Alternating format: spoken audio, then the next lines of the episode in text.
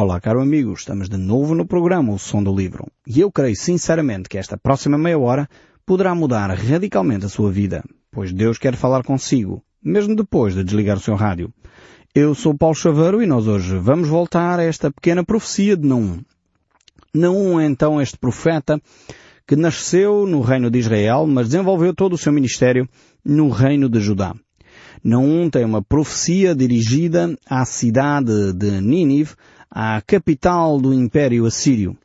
Uh, um império que Deus já tinha dado uma oportunidade no passado, através do profeta Jonas, cerca de 100 anos uh, antes, uh, mas na realidade esta nação, apesar de se ter arrependido naquele período, não durou mais do que 100 anos este avivamento espiritual, podemos dizer assim.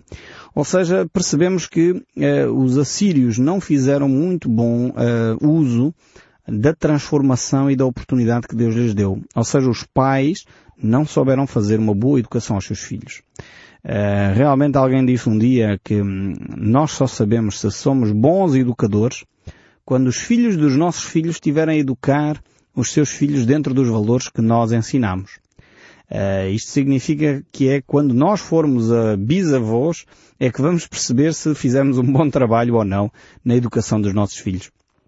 Porque efetivamente tem a ver com isto, tem a ver com o passar valores uh, de uma forma tão marcante que faz com que essa geração passe os valores à próxima geração e assim sucessivamente. Uh, os assírios não fizeram isso. Por isso houve necessidade, pouco tempo depois, praticamente uma geração depois, a Deus voltar a ter que fazer justiça para com esta nação. E aqui Deus iria de facto intervir. Eh, muitas vezes nós, quando somos as vítimas, queremos que a justiça de Deus eh, seja imediata. Nós não queremos nada de misericórdia nem de graça de Deus em relação aos outros. Quando alguém faz uma injustiça para connosco, eh, nós gostaríamos que Deus tomasse logo justiça e ponto final parágrafo. Mas quando é em relação a nós, sempre queremos que Deus dê pelo menos uma ou duas oportunidades, que nós queremos mudar e que da próxima vez vamos fazer diferente. Nós temos realmente eh, dois pesos e duas medidas. Quando se trata de nós, achamos que Deus tem que ser clemente connosco, misericordioso, gracioso. Quando é dos outros que nos ofendem, que nos maltratam, nós gostaríamos de uma justiça imediata, uma justiça na hora, porque Deus é justo. Eh, realmente nós somos uns seres humanos uh, muito estranhos. Uh, com o povo de Nínive, a cidade de Nínive, o povo da Assíria, Deus deu-lhe uma segunda oportunidade. Por mais odiondo que seja o pecado, Deus é um Deus de misericórdia. E Deus dá segundas oportunidades. Conheci há bem pouco tempo um caso deste género, mesmo no nosso país, um caso de injustiça praticado nos nossos tribunais, eh, em que efetivamente o juiz eh, continuou a praticar a mesma injustiça. E fiquei a saber pouco tempo depois eh, que esse juiz foi reformado compulsivamente. Creio que Deus fez justiça. Deu-lhe uma segunda oportunidade, não aproveitou essa oportunidade e houve necessidade de uma intervenção Deus, de facto, tem os seus caminhos, utilizou eh, essa ferramenta profissional para não permitir que essa pessoa continue a veicular injustiças em nome de um Estado. É, realmente Deus é um Deus justo, é um Deus que dá oportunidades, é um Deus que permite até que muitas vezes nós uh, tenhamos uma segunda e uma terceira oportunidade, mas é um Deus que muitas vezes diz, vamos pôr um ponto final nesta situação. Aliás, o verso 3, onde nós estamos aqui, do capítulo 1 do livro de Naum, diz exatamente isto. O Senhor é tardio em irar-se, mas grande em poder e jamais inocente ou culpado. Veja a, a, a, linda declaração que aqui está. Deus é tardio em irar-se. Alguns dizem, então, mas Deus ira-se? Então, irar não é pecado? Não, não é pecado irar. Uh, e é preciso entendermos qual é o objeto da ira. Porque muitas vezes nós pensamos que irar uh, logo automaticamente é errado. Não. Uh, há iras que são justas. Quando nós estamos irados, por exemplo, se o nosso filho está envolto, envolvido em drogas e nós temos ira em relação àquela droga, é justa amamos o nosso filho de tal ponto que não queremos que aquela substância uh, altere o comportamento do, do, nosso filho amado. Portanto, somos uma pessoa que fica irada em relação a essa situação. Há, há, iras que são justas. Quando há corrupção constantemente, quando há desvio de, de fundos públicos para benefícios particulares, é, é justo que nos iremos com essas situações. Agora, a questão aqui da ira não é necessariamente um descontrolo, não é necessariamente perder a razão, não é isso que, infelizmente, nós, quando colocamos uh, palavras humanas para definir os sentimentos de Deus, é, é, extremamente complicado, porque nós depois temos, cada um de nós tem os nossos filtros, uh, e quando ouvimos a palavra ira, nós imaginamos coisas. Se nós tivermos, por exemplo, um pai violento, Uh, e, e, pensamos em ira, vamos pensar nos distúrbios que esse pai violento causava lá em casa. Portanto, a destruição dos móveis, a pancadaria, a polícia, mas provavelmente a ira de Deus não tem a ver com isto, não é? é? Então, muitas vezes os filtros familiares condicionam aquilo que nós pensamos. As palavras que nós ouvimos muitas vezes criam imagens diferentes para cada um de nós. Então, Deus é um Deus que se ira, efetivamente, contra o pecado. Ele não se ira, uh, enfim, não acordou mal disposto e agora está irado. Não, não é como nós. Deus não é de humores. Hoje acorda mal disposto, vai fulminar uns quantos humanos. Amanhã está bem disposto, então dá um dia radiante sol. Não tem nada a ver com isto, né? E nós, infelizmente, temos uma mentalidade em relação a Deus muito humana. Uh, também não poderia ser de outra forma, nós não conseguimos conceber um ser tão especial, tão belo, tão amoroso quanto Deus é. então vemos aqui que Deus é realmente um Deus tardio em irar-se. Mesmo quando Ele tem razão para estar irado com o pecado que, que nós fazemos, e aqui de facto Deus tinha toda a razão, os assírios era, era um povo terrível. Era um povo que, que faziam uh, torturas extremamente macabras. Era um, um povo violentíssimo. E Deus tinha toda a razão para estar irado. Ele dizia, vamos pôr um ponto final. Não posso continuar a permitir que a Assíria continue a maltratar os povos vizinhos, os povos inocentes, as crianças inocentes. Vou pôr um ponto final nisto. Mas mesmo assim, Deus continua a ser tardio em irar-se. Por isso ele enviou os profetas. Queria dar uma, uma, uma oportunidade à Síria. Ele deu através do profeta Jonas. Mas eles desperdiçaram esta oportunidade. E aqui vem a segunda parte deste verso 3. Mas grande em poder, ou seja, por mais poderosos que os povos sejam, Deus é ainda mais poderoso. Vamos imaginar a nação mais poderosa do mundo, eh, com a maior capacidade bélica que possa ter, e vamos imaginar que lá à frente está um ditador terrível. E nós não precisamos de uma imaginação muito fértil para imaginar isto, porque infelizmente já, já vivemos na Europa duas grandes guerras e à custa de ditadores uh, que tentaram subjugar a Europa para criar um, um mega um mega império. Uh, essas ideias imperialistas realmente uh, têm destruído milhões de vidas. mesmo pensando nisso, podemos entender que Deus é muito maior que isso. E Ele vai fazer justiça. Diz aqui o texto, mas grande em poder e jamais inocente ou culpado. Ou seja, aqueles que fazem a injustiça não vão ficar ad eterno uh, inocentes, não vão ficar ad eterno sem uh, responsabilidade, não vão ficar ad eterno sem Deus intervir. Isso dá tranquilidade ao nosso coração. Deus é um Deus de misericórdia. É um Deus de graça. É um Deus de bondade. E até aqueles que muitas vezes cometem injustiça, Deus dá uma segunda oportunidade. Mas Deus não vai dar oportunidades sem fim, sem que a pessoa se arrependa. A única forma de Deus continuar a dar oportunidade é quando há arrependimento. E arrependimento significa mudança de atitude, meia volta na forma como estávamos a fazer as coisas e abandono dessas mesmas coisas. Então, eu dizer que me arrependo hoje, eu conheço uma pessoa que é assim, ah, eu fiz isto, ah, eu disse estas palavras, ofendi-te, peço perdão e chora, uh, e pede perdão, como se tivesse muito arrependido. Mas 15 minutos depois, se for preciso, meia hora depois, talvez 15 minutos estou a exagerar, mas meia hora depois está a fazer exatamente a mesma coisa. Ou seja, por um lado eu creio que é um problema espiritual sem dúvida alguma, mas também é um problema já quase psiquiátrico, porque uma pessoa que faz isto não pode estar muito bem em termos psiquiátricos. Ou, ou a pessoa não entende o que está a fazer, quer dizer, é, é completamente uh, desconectado uma coisa da outra. A pessoa arrepende-se, pede perdão, chora e logo a seguir está a fazer exatamente a mesma coisa. Aqui qualquer coisa de muito errado. Eu quero dizer que Deus, apesar de ser um Deus de misericórdia, um Deus uh, de, de graça, um Deus que perdoa, Deus é um Deus que não inocenta o culpado.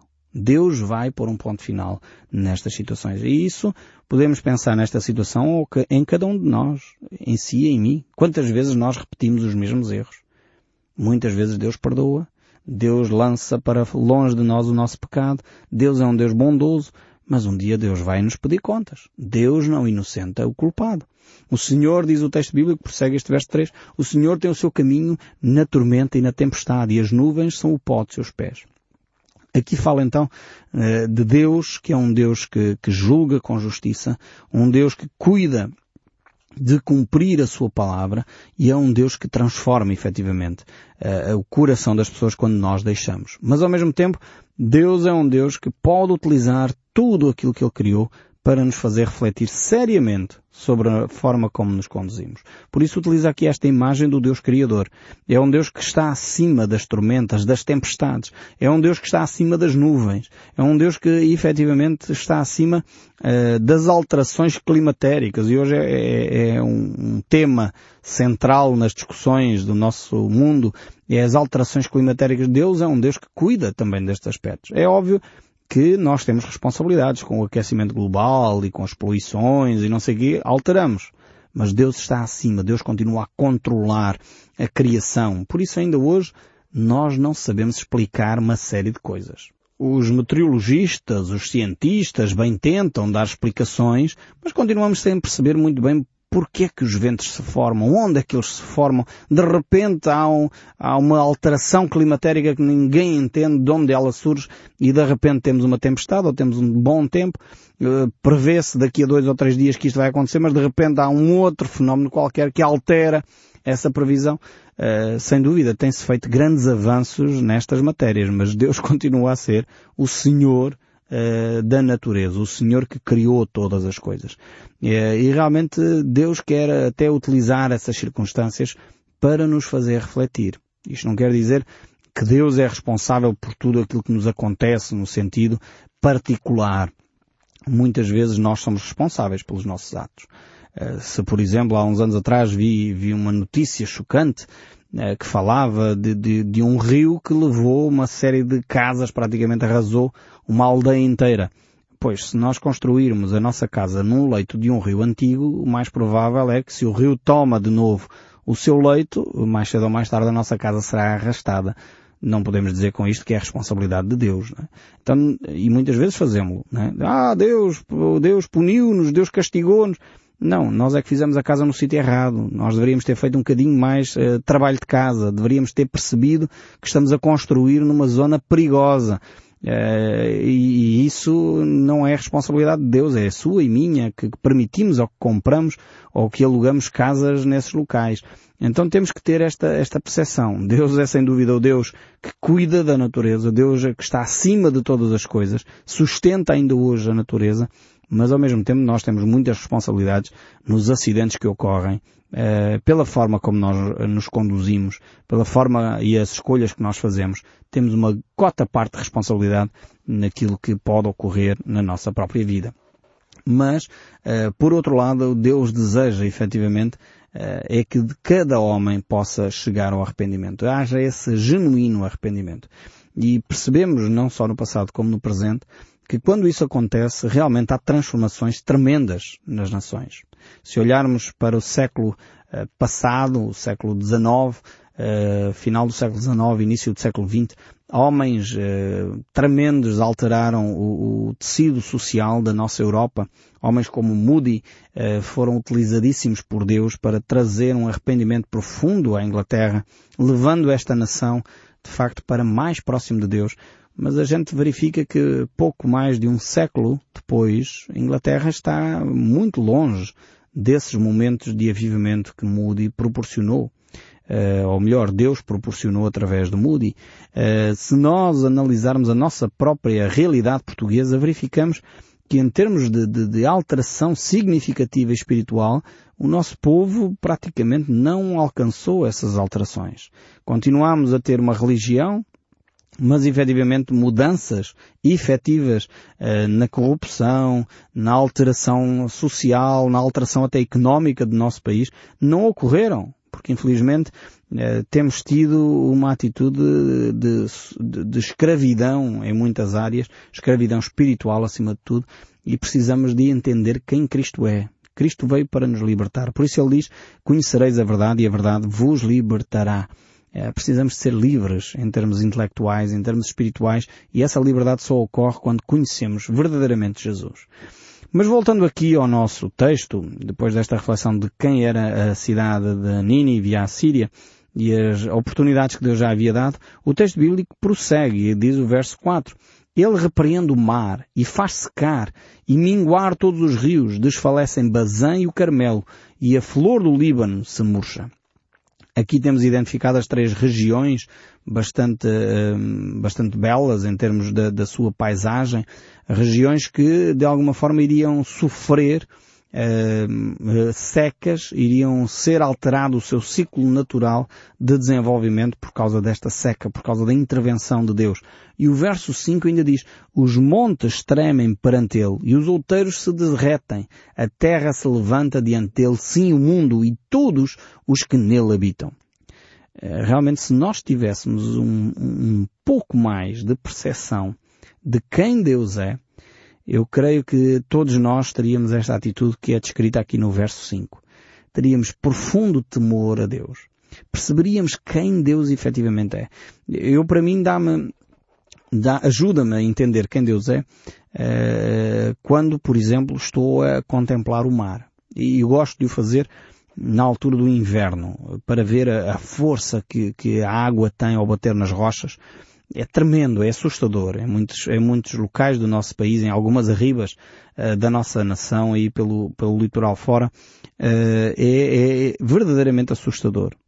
E eu ajuda-me a entender quem Deus é. Se o mar é assim tão assustador, a força da natureza é assim tão assustadora, quanto, de, quanto mais Deus. Outra coisa que me ajuda a entender a minha pequenez e a dimensão de Deus é contemplar o universo. Eu gosto imenso de olhar para as estrelas, para a Via Láctea, estar a contemplar uh, numa noite de verão uh, ao luar, de olhar para os céus e ajuda-me a entender como Deus é grande. Se a matéria que Ele formou, se Ele criou todas as coisas, é com a dimensão que tem o universo e ninguém sabe onde ele termina, continua a expandir-se e ninguém sabe exatamente o fim do universo. Mas mesmo que o universo tivesse fim, Uh, só a dimensão, a Terra é um pequeno grão de areia neste universo imenso, uh, realmente dá-nos a percepção de quem Deus tem que ser. Deus tem que ser um ser ainda maior para poder, uh, de facto, ter criado uma obra tão grande. E por isso o texto prossegue a dizer quem pode suportar a sua indignação e quem subsistirá diante do furor da sua ira, da sua cólera se derramará como fogo e as rochas são para ele demolidas vemos que o homem uh, tem efetivamente de, de, entender quem Deus é. Uh, e diante das forças da natureza, uh, já nós somos incapazes, impotentes. É só olhar aquilo que o mar, ou o fogo, ou outra coisa qualquer pode fazer às nossas florestas, pode fazer às nossas costas, onde ficamos aflitos quando o mar entra pelo, pela terra adentro e leva tudo em frente. Quando ouvimos falar de tsunamis, ou aqui mesmo no nosso país, uh, verificamos a erosão das costas e nada nós conseguimos praticamente fazer para travar a força do mar. É impressionante. Uh, Vitor Hugo escreveu três grandes livros uh, e, e, alguns deles ele colocava este ênfase. A sociedade é inimiga do homem. Um segundo ele escreve como sendo a religião é inimiga do homem e a terceira é a natureza que é inimiga do homem. Efetivamente estes três elementos uh, podem se tornar inimigos de cada um de nós para nos subjugar, para nos maltratar, para nos escravizar e para nos dominar. E efetivamente, diante destes três fenómenos, eh, nós pouco ou nada podemos fazer. E, realmente esta tem sido a tese eh, desse escritor, Vitor Hugo, e, e que realmente nos pode ajudar a perceber que nada, quem pode suportar a sua indignação, quem pode suportar diante destes fenómenos. E depois o verso 7 continua a dizer e faz aqui uma pausa tremenda para a nossa reflexão e diz, o Senhor é bom. Vejam bem esta afirmação. Diante de um Deus que vai fazer justiça, Ele vai fazer justiça porque Ele é bom. Vejam bem o paradigma que nós temos que mudar na nossa mente. Muitas vezes nós temos a ideia de que Deus é um Deus justo, mas é um Deus vingativo e não vingador, como nós fizemos essa alteração no outro programa, espero que tenha acompanhado. Há uma diferença significativa entre o Deus vingativo e Deus vingador. Deus é um Deus vingador, é um Deus que procura a justiça. Procura zelosamente cumprir aquilo que ele disse. Não é um Deus vingador no sentido que é maldoso. Não é um Deus vingativo no sentido maldoso, sentido uh, que vai maltratar, que tem rancor. Não. Antes, pelo contrário, esta afirmação do verso 7 deixa-nos, eh, mais uma vez, boquiabertos. O Senhor é bom. O Senhor é bom. Ele não é nenhum carrasco. Não é Zeus. Nós temos uma influência, estava eu aqui a compartilhar com o nosso técnico aqui com o Levi e estávamos a, a refletir sobre isto. Ele não é Zeus. Não é o Deus greco-romano maldoso que acordou mal disposto e lá do céu vai fulminar uns quantos humanos. Deus não é assim. Deus é bom. E quando Ele age, quando ele faz justiça é porque ele é bom. E a fortaleza no dia, é a fortaleza no dia da angústia. E conhece os que nele se refugiam. Tremendo este versículo 7. Deus é bom. Ele é a nossa fortaleza, Ele é o nosso refúgio, aqueles que buscam o Senhor.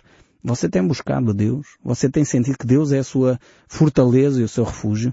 Se você está com medo de Deus, é porque você não conhece o caráter de Deus, que é um caráter bom. Deus é bom, diz o verso 7. Sublinhe esse texto na sua Bíblia, se tiver a sua Bíblia à mão, no livro de Naum, capítulo 1, verso 7.